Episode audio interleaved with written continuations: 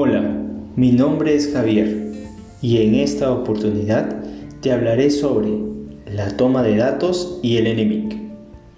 Un punto fundamental para tomar en cuenta en esta etapa es la escucha activa. Te recomiendo prestar atención a cada detalle e información que nos brinde el cliente. En caso no te haya quedado claro algo, por favor haz las preguntas necesarias que te ayuden a aclarar tus dudas. Pero recuerda, nunca sumas basado en suposiciones. Uno de los requisitos básicos que debe cumplir el cliente al momento de la llamada es que se encuentre laborando, debido a que con esos ingresos nos podrá pagar las cuotas del crédito o sus consumos realizados con su tarjeta de crédito. Y no olvides siempre revisar la base de números observados. Esto es fundamental. Esto último lo haremos siempre para evitar que los estafadores hagan una suplantación de identidad, mitigando de esta manera errores en las solicitudes ingresadas y disminuyendo quejas y reclamos por productos no reconocidos. Recuerda que es un trabajo constante el cuidar de nuestra imagen reputacional.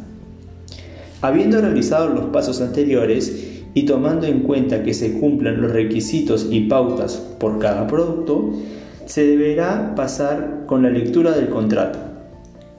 Es importante no omitir ningún detalle al momento de la lectura y si el cliente te interrumpe en algún momento, puedes aclarar sus dudas y deberás retomar la lectura únicamente desde el párrafo donde te quedaste leyendo. Luego de haber cumplido con los pasos previos, podrás ingresar la venta en el aplicativo Enemic. Recuerda que la venta puede ser aceptada o irse a evaluación centralizada. Finalmente, no olvides enviar tu correo a soporte operativo TLMK con los datos de la llamada y las evidencias necesarias. Somos clientes céntricos y vivimos Samay todos los días y en cada una de nuestras acciones.